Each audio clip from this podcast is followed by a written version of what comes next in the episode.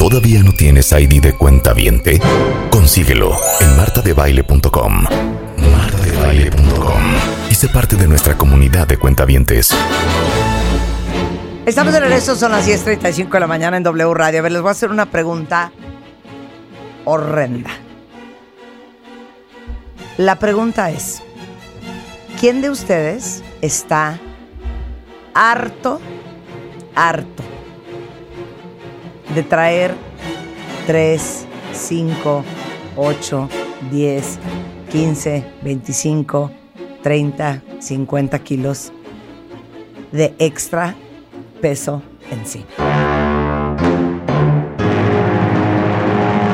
A mí me trauma como ahora más que nunca, y eso es una ola que viene de los ochentas, porque antes de los ochentas nadie estaba obsesionado ni con hacer ejercicio, ni con ir al gimnasio, ni con la obsesión de comer saludable. Antes de los ochentas, pues no sé cómo vivíamos, pero no vivíamos así. Entran los ochentas, entran los aerobics, entra Jane Fonda, entra, ¿se acuerdan de Olivia Newton-John con el video de Physical?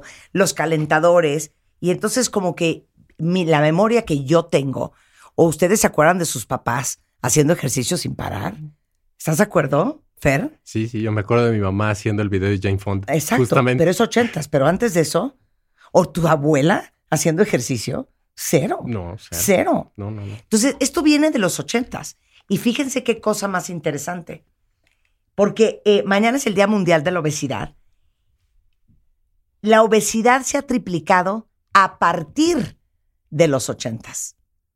Antes no había el problema de obesidad a nivel mundial como lo tenemos hoy. Y es los ochentas el parteagua. No sabemos si fue el huevo o la gallina, Fer. Pero ¿qué será? Que empezaron a ponerse de moda todo el, el- el tema de hacer ejercicio y de comer mejor porque ya había un problema o existe el problema porque estamos obsesionados con la comida. Yo creo que son los dos. Yo creo que es un, eh, se cruzan justamente estos, estos dos fenómenos. Ajá. Porque lo mencionabas an- antes de, que- de entrar, el, em, pues siempre, por ejemplo, la comida mexicana siempre ha existido. Sí, Siempre claro. ha existido. Sí. Y nunca hemos tenido el problema que tenemos actualmente. Sí, o sea, ¿qué estaremos haciendo mal? Entonces, ¿qué está pasando? De los ochentas para acá, así como se ha triplicado el fenómeno de obesidad o la, la prevalencia de obesidad en el mundo, se ha triplicado el consumo de comida ultraprocesada. Entonces, a la comida mexicana la estamos acompañando con comida ultraprocesada. Claro. Entonces está, está cambiando la forma en cómo se alimentaban nuestros abuelos a cómo nos estamos alimentando el día de hoy y sobre todo la ingesta de bebidas azucaradas en nuestro país, por ejemplo, que es el principal consumidor de bebidas azucaradas en el mundo y de jarabe de maíz de alta fructosa. Entonces hay muchos enfoques cómo poder analizar este tema, ¿no? No, bueno, y, y- y quiero darles todavía una fotografía más grande. Miren ustedes que eh, la Asociación Mexicana de Industrias de Investigación Farmacéutica dice que la mitad de todas las mujeres que viven con obesidad están en 11 países nada más.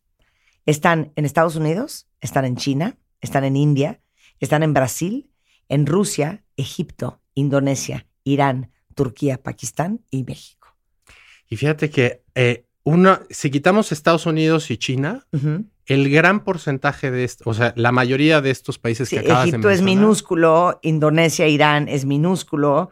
Eh, y son Rusia no países tanto, sí. de bajo ingreso Sí. económico. Claro. Antes se decía, cuando a- a- mencionabas lo de los ochentas, antes de los ochentas se decía, no, bueno, la obesidad es una enfermedad que de predominio de países ricos y de zonas urbanas. Sí.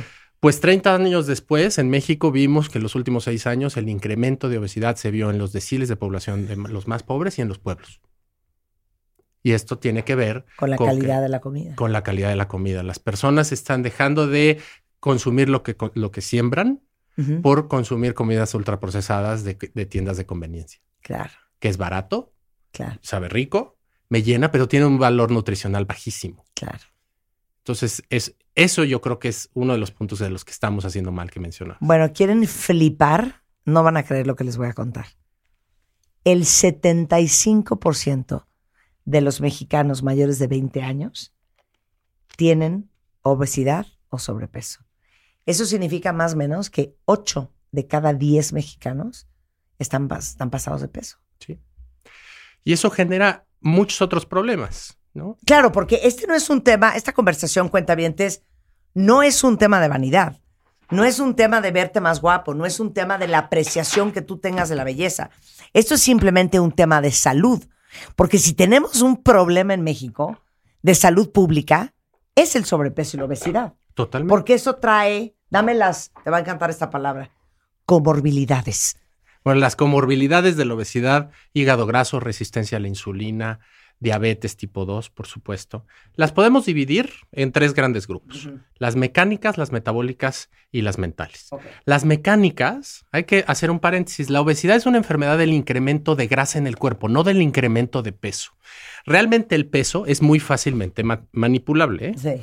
O sea, si, si yo les doy un laxante a todos, mañana, este, en dos horas pesamos dos kilos menos todos, ¿no? Si nos subimos un helicóptero, tú y yo, ahorita, nos vamos a la playa y nos pesamos, pesamos dos kilos más. Si nos subimos en ese mismo helicóptero al pico de Orizaba, pesamos dos kilos menos. Y eso tiene que ver, pues, el peso de la atmósfera en nosotros. Claro. Oye, si juegas fútbol americano, pesas 120 kilos de puro músculo. De puro músculo. Claro. o puedes pesar 43 kilos de pura grasa. Exactamente. Entonces, hay que recordar que la obesidad es una enfermedad producida por el aumento de grasa en el cuerpo, no por el aumento de peso. Entonces, esta grasa genera una disfunción que, que, produce un estado inflamatorio persistente. El estado inflamatorio persistente entonces ya genera manifestaciones o comorbilidades en otros órganos, que los podemos dividir en las mecánicas, que te decía que sí tiene que ver el peso, ahí sí directamente el peso que carga la articulación. A ver, explica. Entonces, ahí sí son ahí sí, oye, pues es un peso que tu articulación no está diseñada o creada para cargar. Entonces tenemos este, desgastes prematuros de rodilla, de cadera, de hernias de disco, en la espalda, en el cuello incluso. Es que no porque lo que acaba de decir Fernando. creo que nunca te presenté, ¿es broma? No. no, no, o sea, es broma, nunca lo presenté, cuentavientes. Fernando Pérez Galás es médico cirujano es cirugía, eh, eh, especialista en cirugía del aparato digestivo y cirugía bariátrica. Es director de gastrobariátrica en Santa Fe, en el Hospital ABC en la Ciudad de México. Está certificado por el World Obesity Federation y el Fellow American College of Surgeons. Se dedica a temas de sobrepeso, obesidad, bariatría, metabolismo, etc. Ese es Fernando. Te voy a decir que me trauma lo que acabas de decir. El otro día me estaba diciendo una amiga que estaba súper preocupada porque estuvo con su endocrinólogo y le dijo que tiene demasiada grasa en el cuerpo. Oye, y esta amiga mía cuenta vientes pesará 60 kilos, o sea, no mucho, ¿eh? ¿eh? tiene demasiada grasa en el cuerpo y tiene muy poco músculo. Y le dijo, tienes que construir músculo porque el peso de tu cuerpo lo está cargando tus rodillas y en un futuro vas a tener serios problemas de rodilla porque como no tienes músculo que compense el peso, todo lo está cargando tus articulaciones. Exactamente lo que acabas de decir. Y uno nunca hubiera pensado en eso, de que luego vamos a estar a los 70 años con doble reemplazo de rodilla porque crecimos sin músculo y pura grasa. Y eso es justamente lo que acabas de mencionar, lo conocemos nosotros, un fenómeno que está aumentando, que es la obesidad sarcopénica. Es decir, no tienes que tener volvemos al mismo del peso. No tienes que tener un peso que, que, sea de tres cifras o que te saque o que llame la atención, sino es el porcentaje de grasa. Y las proyecciones que hacen los endocrinólogos, los geriatras o los, los, médicos internistas es que en los próximos años la población que va de los 65 a los 75 años va a tener justamente lo que mencionaste, un mayor aumento de porcentaje de grasa en comparación al porcentaje del músculo, lo que va a generar una cosa que lo que te decía, la obesidad sarcopénica. Es decir, sarcopenia es la disminución del, del músculo y el aumento de la grasa. Ahora, para protegernos de las enfermedades que nos dan en la vejez, que necesitamos menos, menos grasa y más músculo. Y más músculo. Claro, o sea, porque lo último que queremos es reemplazo de cadera, reemplazo de rodilla, reemplazo de fémur. Y sabes que yo lo veo en mis pacientes no tan grandes. O sea, eso. Oye, operaciones de tobillos, de pie, porque el pie y el tobillo también están cargando ese peso. Desde luego. Y, y, tú lo pensarías en una persona, bueno, pues arriba de los 65, 70 años, ya eh, adulto mayor, pues, ¿no? Pues eso lo estamos viendo en pacientes por las manifestaciones mecánicas de la obesidad en pacientes mucho más jóvenes. Ok, entonces mecánico es el segundo. El, primero es mecánico, metabólico es el segundo. El metabólico, ¿cuáles son? Las principales es el hígado graso, El primer órgano que almacena grasa visceral, que aquí cuenta bien, hay dos tipos de grasa en el cuerpo, la grasa subcutánea y la grasa visceral. La grasa subcutánea es la que nos tocamos, ¿no? La agarras, te agarras Los el cachete, cachetes. El cachete, la lonjita aquí atrás, esa es la grasa subcutánea. Realmente esa, la grasa subcutánea no genera alteraciones metabólicas tan graves como la grasa visceral. La segundo tipo de grasa es la grasa visceral. La grasa visceral es la que envuelve a los órganos. Habitualmente son órganos, envuelven todos, pero habitualmente se concentra más en los órganos intraabdominales, en el hígado, en el páncreas, en el mesenterio, en el intestino, en los propios riñones, en fin, se va acumulando grasa en el cuerpo. ¿Y por qué se acumula? El ser humano es un organismo que no tira energía, es decir, nosotros cuando comemos, el cuerpo dice, o lo utilizo para mis funciones, este, lo que necesito hacer, ¿no? Este, vivir, este, que funcionen mis órganos o crear músculo, o lo almaceno. Otros organismos, por ejemplo, en el, en el mar, son organismos que no tienen forma de almacenar energía, pues porque abren la boca y encuentran energía. Entonces, en el cuerpo, el cuerpo humano toma o lo uso o lo almaceno. ¿Y cómo lo almaceno? Lo almaceno en forma de glucógeno o lo almaceno en forma de grasa. El glucógeno es un azúcar que nos permite pues estar con niveles de azúcar normales cuando estamos dormidos, cuando no hemos comido, en fin, es un azúcar que vive en el hígado y en, el, en los músculos. Pero esa, ese, em, esos tanques de almacenamiento de energía de glucógeno tienen un, cada quien genéticamente los tenemos, tiene una capacidad limitada. Y cuando sobra energía, es decir, sigue habiendo energía en el cuerpo, entonces el, el, el cuerpo manda eh, metabolizar esa energía en forma y almacenarlo en forma, en forma de, grasa. ¿Dónde lo almacena? Primero en el hígado, ¿sí? Por eso te decía, el primer órgano que aumenta grasa intraabdominal es el hígado, y entramos a partir de ahí en un ciclo vicioso, porque un hígado con, con eh, infiltración de grasa genera una cosa que se llama hígado graso o esteatosis hepática. La esteatosis hepática genera inflamación del hígado. Entonces tu hígado para funcionar le dice a tu páncreas, oye, necesito más insulina. Entonces como el páncreas avienta más insulina, tú tienes en respuesta, en el cuerpo hace una respuesta que se llama resistencia a la insulina. Lo estoy poniendo muy simple. Sí, sí, sí. Pero entramos en un círculo vicioso porque como tengo hígado graso necesito más insulina, pero como tengo más insulina tengo resistencia a la insulina, pero como tengo resistencia a la insulina necesito más insulina y entonces genero más resistencia a la insulina. Entonces empieza a ser un círculo vicioso del cual eh, la, eh, digamos, la mm, información que tiene el cuerpo todo el tiempo es almacenar grasa, estar almacenar, almacenando energía. Esa es la principal. La Oye, y tuvimos, ¿se acuerdan? Hace, ¿qué será? cuatro o cinco meses invité al doctor Sanjeev Chopra, que es muy chistoso porque sí es hermano de Deepak Chopra, pero Sanjeev Chopra, que es profesor de medicina, eh, es hepatólogo de la Escuela de Medicina de Harvard, a hablar de la epidemia del hígado graso en el mundo.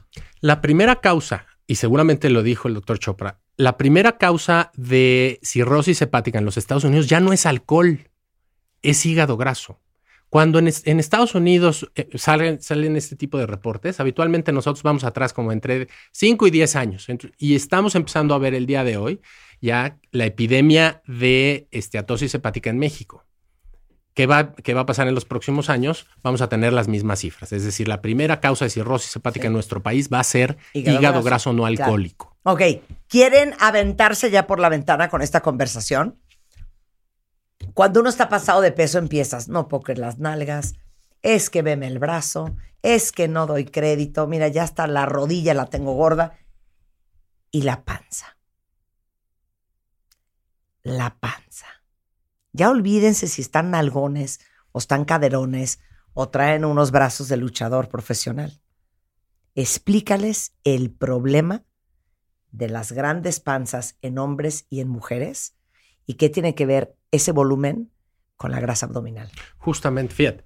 Hay la grasa, la, grasa periférica. Sí. sí hay dos tipos de conformación morfológica de la, de la, obesidad. Una lo conocemos como androide y la otra ginecoide. Solo quiero que sepas que estoy tan histérica con esta conversación que esta oreja que me mandaron de mi casa, esta galleta, no me la voy a comer. okay, seguimos con el agua. Exacto. Este, decía, el, uh, hay dos, la obesidad androide y, obesidad ginecoide. En peras y manzanas, la forma del cuerpo se va haciendo como pera o como, o como manzana. En las mujeres en edad productiva, habitualmente los depósitos de grasa se dan en las, en las zonas periféricas, en las caderas, en el pecho, En las chichis. sí, en, las, po- en la pompa, en las sí. piernas. Incluso muchos pacientes nos dicen, me dicen, es que fíjate, yo de joven siempre, ok, subía de peso, pero subía en la pompa, en la pierna, donde tú quieras, y siempre el vientre plano. ¿Qué va pasando? Cuando me voy acercando a los 40, 45 años, me empezó a salir, me, me empieza a crecer el perímetro abdominal. Bueno, se le ve mucho a los hombres también. Y en los hombres, ¿por qué? Porque es androide. ¿Quién genera esa, esa distribución de la grasa en las mujeres? Los estrógenos. Entonces, cuando se van acercando las mujeres a los 45 años, que va disminuyendo por, por normal la, la producción de estrógenos, empieza a crecer la grasa intraabdominal, porque el estrógeno protege a las mujeres. Ve el cuerpo, qué maravilloso es. ¿eh? Dios hizo una máquina espectacular. El estrógeno protege a las mujeres en edad productiva de la generación de grasa intraabdominal. ¿Para qué? Pues para que no haya alteraciones hormonales y no se vea comprometido la función reproductiva de las mujeres. Al revés de los hombres, los, re- los hombres como al inicio no tenemos eh, estrógeno, tenemos testosterona, pues la testosterona no protege de grasa intraabdominal, por eso los hombres generamos rápidamente aumento de, acumulación de grasa en el vientre. Ahora, ¿qué sucede cuando ya hay estas acumulaciones eh, o obesidad abdominal? Que cabe mencionar que en los hombres es a partir de 90, si tú tienes una, una cadera, una, una circunferencia abdominal a partir de hombre se considera obesidad, de 90 se considera obesidad abdominal. ¿Qué sucede?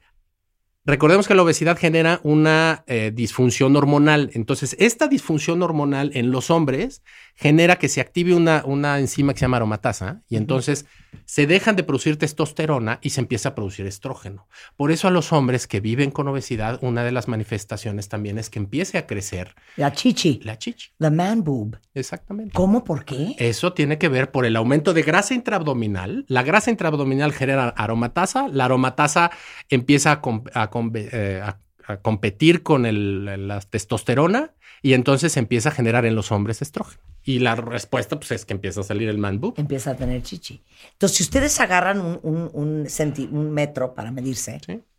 si tienen más de 90 de circunferencia Y 83 en mujer. en hombres y 83 en mujeres, Houston, tenemos un problema. Sí. Porque no, no quiere decir que debas de tener un peso mayor. Sí. Sí. Sí. Y no tener manifestaciones. Ah. No sé si viste la película de The Whale. Ya No la he viste. visto. No la has visto, Marta. No, es que todo el mundo me ha dicho que como yo soy muy sensible, voy a llorar. Entonces, como he estado tan ocupada, no he podido llorar esta semana. Entonces voy a esperar a que sea mañana en la noche para llorar. Y, y llévate buenos Kleenex. Sí, y yo sí. salí como 10 minutos después del cine porque estaba hasta hinchado. La verdad es que es, es un- la, la actuación de él es espectacular. Y yo que veo es eh, eh, pacientes en todo el espectro de obesidad. eh, eh, vamos, he visto historias que me han contado de pacientes. Ahora, el tema de ver un paciente así es que no la obesidad es tan extrema. Hay un gran, un gran eh, eh, parámetro de, de pacientes que no necesariamente tienen que tener un gran peso como, el, como Charlie en la película para tener manifestaciones metabólicas. Y no, puede- no necesariamente tienes que tener un gran tamaño para estar enfermo de, de obesidad. La obesidad se diagnostica a partir de un índice de masa corporal de 30. A Sí. partir de ahí es obesidad grado 1, de 30 a 35 es grado 1, de 35 a 40 es grado 2 y a partir de 40 es, eh, es grado 3. Y antes de pasar a la tercera, el aumento de cáncer en, en nuestro país, los que más han aumentado, tanto de próstata en hombre como de colon, tanto en hombre y en mujer, y en mujer de mama y, eh, y de ovario, tienen que ver con el aumento de grasa en el cuerpo. Entonces, ese, eh, digamos, de los problemas metabólicos es uno de los mayores. Y de los mentales, eh, en la obesidad hay un... eh, Ajá. Ajá. en la obesidad hay muchos problemas mentales, entre ellas eh, depresión, ¿sí? Y, es, y fíjate que estamos en un dilema ahí entre qué fue primero, si el huevo o la gallina. Es decir, si un paciente, como te decía, bueno, no te voy a echar a perder la película de The Whale, pero un paciente dice, ok, porque por padecer una enfermedad tan compleja como es la obe- obesidad, tengo depresión o un cuadro de, de depresión mayor me llevó a tener un aumento de ingesta y baja movilidad que a, lo- a su vez se manifestó en la, en la obesidad. Eh, hay trastornos de la conducta alimentaria que se asocian a obesidad. El, eh, por supuesto, hay anorexia, bulimia y el más frecuente es el trastorno por atracón. Y dentro de esos también hay las conductas alimentarias de riesgo que hablamos en otro programa sobre estos.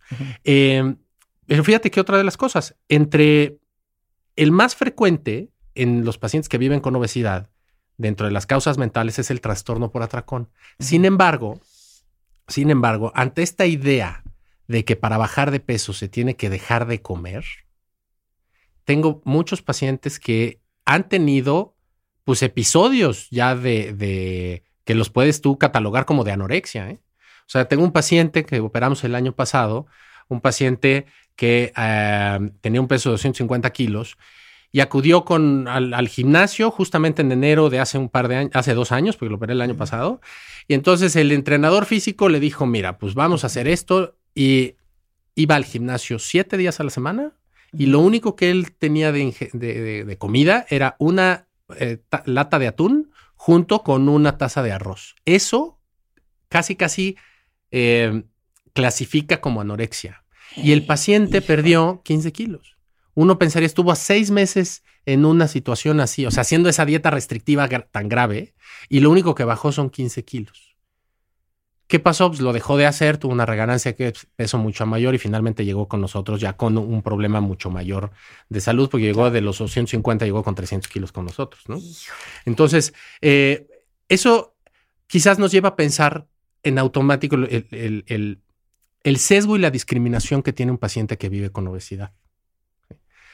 Si tú vas en la calle y ves a una persona con un cuerpo pequeño que está saliendo de McDonald's, ¿no? Pues quizás no dices nada. Pero si ves a esa misma persona que va saliendo con sus hijos con un, tamaño más grande, pues la, la, probabilidad es que des un comentario erróneo. No, hay una terrible fatofobia. Sí. Fobia a la gordura. hay una fobia a la gordura. Y esa gordofobia lo que ha generado es que los propios pacientes ni siquiera acudan a recibir un diagnóstico adecuado. Porque tú ni siquiera sabes que esa persona de cuerpo grande pues acompañó a sus hijos porque se les antojó comprar algo ahí o no ha comido nada en todo el día era lo único que había cerca de por ahí, sino e, esto te quiero ejemplificar la discriminación que padece ese, tipo de personas. Simplemente en México, fíjate, les voy a dar un dato, cuentavientes. En México, una mujer que ya de por sí tiene seguimos discriminando en, el 2023. ¿no? Una mujer en un puesto de confianza directivo que padece obesidad puede llegar a ganar hasta la mitad de sueldo que un hombre sin obesidad en el mismo puesto. Entonces, ¿esto qué quiere decir? Pues que, que los pacientes tienen una, una gran discriminación y un gran, un gran sesgo. ¿Esto que lleva? Pues que los propios pacientes no se acerquen a tener un tratamiento adecuado, un diagnóstico y un, tratamiento adecuado. Y fíjate, hicieron un estudio hace algunos años con 3.000 pacientes que acudieron a consulta. De esos 3.000 pacientes, solamente el 77% de los pacientes tenían una discusión de su peso con el, con el médico de primer contacto. De ese 77, solamente el 52% recibió un diagnóstico de obesidad. Y de esos, solamente el 24% recibió una consulta de seguimiento para dar el tratamiento. Entonces, ¿esto qué, ha llevado? Pues que eh, del 100% de, de los pacientes que padecen esta enfermedad, solamente el 24% empieza a tener un tratamiento. Entonces, el resto, y ante el sesgo y la discriminación, pues son eh, pues este, blanco fácil de todas estas eh, maravillas y estos dietas milagro y de estas pastillas milagrosas o de estos aparatos que prometen que tengas el cuerpo de la modelo que lo están anunciando a las 3 de la mañana haciéndolo cinco días, cinco minutos al día, ¿no? Entonces, realmente eso lo que ha generado es que los propios pacientes, incluso en otro estudio, y nosotros estamos a punto de publicarlo quizás en un par de meses, en un estudio que se hizo en, Europa sobre discriminación al paciente que vive con obesidad en servicios de salud. No sabes los resultados, Marta. O sea, dentro de los propios servicios de salud hay discriminación. Entonces, pues un paciente que vive con obesidad, que va al ortopedista y en automático el ortopedista, pues ¿cómo no te va a doler la rodilla? ¿No? Entonces vienen esos comentarios, oye, pues yo me caía allá afuera de tu consultorio, ¿no? Por eso me duele la rodilla y tú en automático estás prejuzgando mi condición médica por el tamaño de mi cuerpo. Y eso que ha generado que los pacientes no acudan a servicios este, adecuados para llevar un tratamiento de su enfermedad. ¿Algo más en la división mental? Ansiedad, hay muchísima ansiedad. Y volvemos a lo mismo por la misma gordofobia y por el mismo señalamiento Oye, de los cuerpos grandes. Ansiedad, vergüenza, autocastigo, autoflagelación, autocrítica. La, tiene, la gordofobia la tienen internalizada los propios Claro, pacientes. Claro, claro. Ahora, ¿cómo te hago esta pregunta para que nos ilumine, eh, Fernando?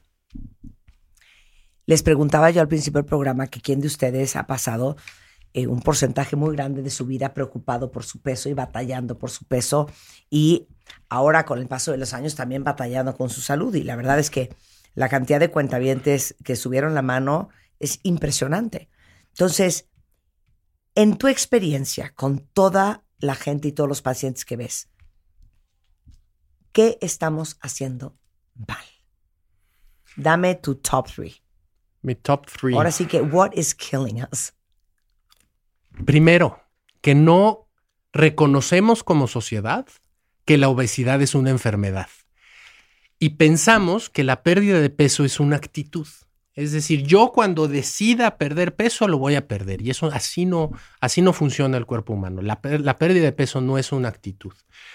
Mientras no reconozcamos que la obesidad es una enfermedad, no vamos a tratarla como tal. Por ejemplo, tú no le dirías, yo apuesto que nadie de los de aquí, los cuantavientes, estarán de acuerdo conmigo, nadie le dirías a un paciente que tiene cáncer, que vive con cáncer de pulmón, nadie le ofrecerías un cigarro, ¿no? Pues ya tienes cáncer, no, pues échate un cigarrito. O, o sabes que vine de Cuba y te traje unos habanos así que súper, pues que fumaba Fidel Castro, ¿no? Bueno, al contrario, tú ves un paciente que vive con cáncer de, de pulmón, aunque se lo haya, al- aunque haya fumado durante 30 años y hace 30 años le dijiste que puede tener cáncer de pulmón, bueno, si se diagnostica con cáncer de pulmón, ¿qué vamos a hacer? Pues le tenemos compasión, los servicios de salud tienen este ofertas de tratamiento, Hay los seguros de gas- gastos, hay empatía, los seguros de gastos médicos cubren esa enfermedad. ¿Qué pasa con el paciente que vive con obesidad? En automático, tú vas el domingo en la comida y la tía que no te ha visto en 20 años, lo primero que viene es el comentario acerca del cuerpo. En nuestro país, ¿por qué nos sentimos en el derecho de meternos con el cuerpo del de enfrente? Insisto con el del cáncer. Así como no le ofrecerías un cigarro, tampoco le dirías, oye, como que se te está cayendo el pelo, ¿eh?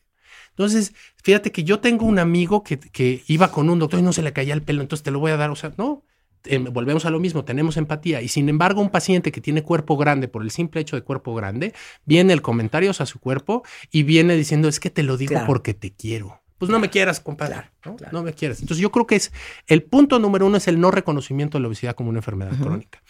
El segundo es el alto consumo de comidas ultraprocesadas, entre ellos el refresco.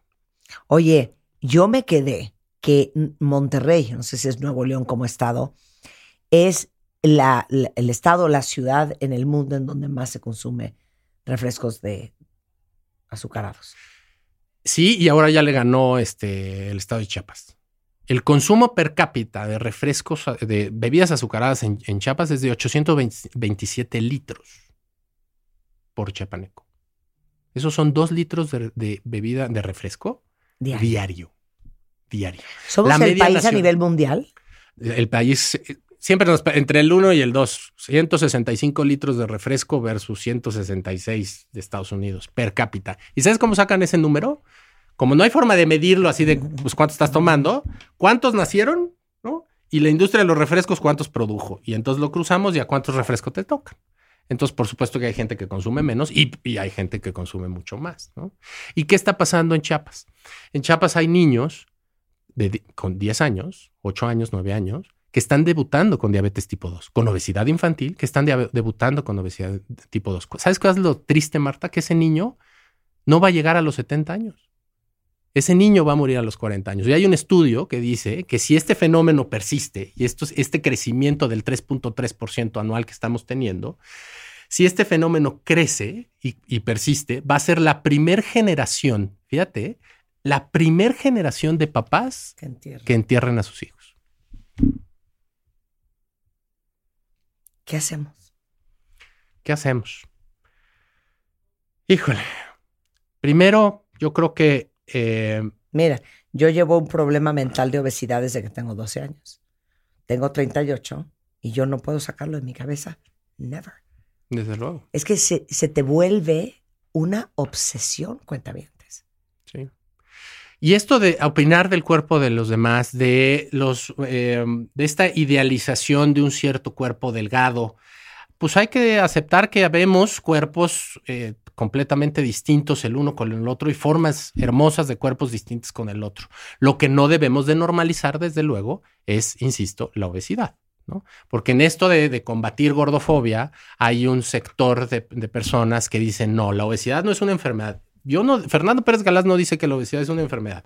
La dice la Organización Mundial de la Salud, la World Obesity Federation, este, la Organización eh, de Médicos Americanos, en fin, ¿no? Y tiene por, y, ciertas características por las cuales es una enfermedad.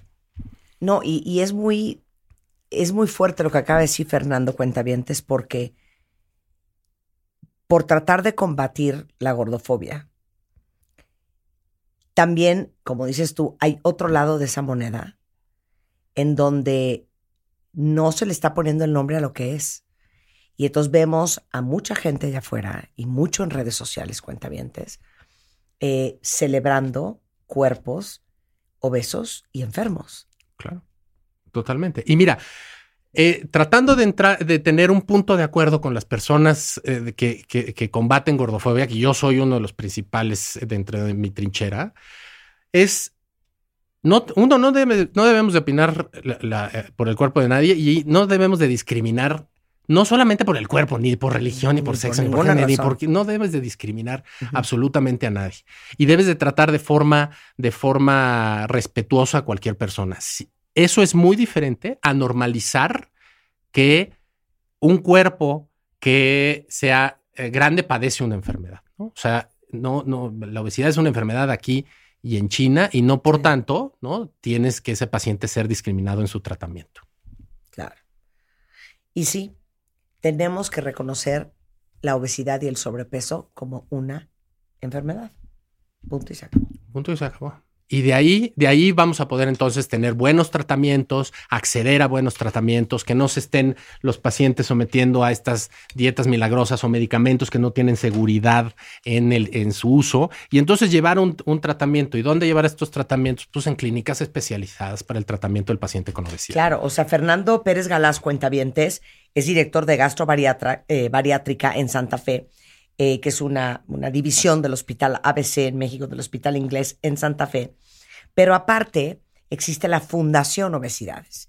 Y Obesidades es una sociedad civil sin fines de lucro para personas que viven con obesidad, profesionales de salud, organizaciones de la sociedad interesadas en cambiar eh, la narrativa del problema de la obesidad y su tratamiento en México.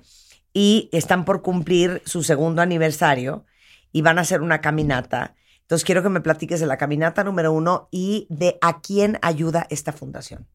Mira, eh, el día de mañana, justamente el 4 de marzo, se conmemora el Día Mundial de la Obesidad y Obesidades, que es la fundación de la cual yo soy cofundador, eh, junta a, cumplimos dos años, ¿no? Y junta a, es la primera fundación en México que reúne a pacientes que viven con obesidad y a personal de salud. En, ellos habemos médicos, nutriólogos, enfermeras, eh, rehabilitadores físicos, en fin, todo el personal de salud y buscamos tres, tenemos tres líneas principales. Uno es el reconocimiento de la obesidad como la enfermedad crónica. El segundo es la luchar contra la discriminación y el sesgo que viven los pacientes que, que padecen obesidad. Y el tercero es la capacitación en eh, materia de, obesidad basada en ciencias para el personal de salud. ¿A quién ayuda la fundación? Pues ayuda a todos los pacientes que viven con obesidad. Em, dentro de, los próximos años pues, tendremos quizás eh, ya la oferta de tratamiento. Ahorita lo que yo les, les pido a todos cuantavientes es que entren a la página de obesidades que es www.obesidades.org y ahí encontrarán un localizador médico. Este localizador médico, tenemos médicos de toda la República y la verdad es que hemos hecho un gran, un gran trabajo. Tenemos un comité científico que pone unas, pues unas reglas para poder entrar a este localizador, eh, de tal forma que tú como paciente tengas toda la seguridad que el médico o el personal de salud, psicólogos, eh, rehabilitadores físicos, que, entrenadores, que veas tú en ese localizador, comparten los mismos valores de la fundación, que es la, por supuesto, la no discriminación, el no sesgo al, tratamiento y que los tratamientos que oferten esos, esos médicos sean tratamientos basados en ciencia para el buen tratamiento de esta enfermedad. Bueno, ¿cómo nos ponemos en contacto con la fundación? www.obesidades.org o en las redes sociales como obesidades-mx. Ya, buenísimo. Y si ustedes necesitan consultar para hacer una estrategia, un plan eh, con el doctor Fernando Pérez Galás, es DR Pérez Galás en ah, Instagram y en Facebook. Y luego obesidades-bajo MX eh, o Twitter Pérez Galás MD o drperezgalás.com. El teléfono de su consultorio en el Hospital ABC de Santa Fe es 55 51 22 90 11. Muchas gracias. Y ¿Operas gente de repente como parte de la fundación? Sí, justamente eh, el año que entra vamos a tener un, programa quizás más frecuente, pero sí, sí, también damos tratamiento como parte de la fundación. Buenísimo, mil gracias. Un placer esta conversación contigo, Fernando. Nos vemos muy pronto. Son las 11.23 de la mañana, cuentavientes. Regresando del corte y más adelante vamos a reír con Ana Bárbara. Ya saben que nos cae re bien y cómo gozamos con ella. Y, híjole, vamos a hablar para todos los que aman a los perros Siempre les digo que el amor no es lo que uno siente, el amor es lo que uno hace con lo que uno siente. De nada sirve que digamos todos, es que me muero por los perros, amo a los animales. La pregunta es, ¿qué estamos haciendo nosotros todos los días por hacer una diferencia en la terrible situación de miles de perros en este país? México ocupa el primer lugar de perros abandonados eh, o en situación de calle. Imagínense ustedes, qué vergonzoso. Adopta MX va a estar con nosotros. Quiero que averigüemos cómo ustedes, yo, podemos ayudarlos, podemos ayudar a estos perros. Al regresar, no se vayan. ¿Olvidaste tu ID de cuenta viente? En martadebaile.com y participa en todas nuestras alegrías.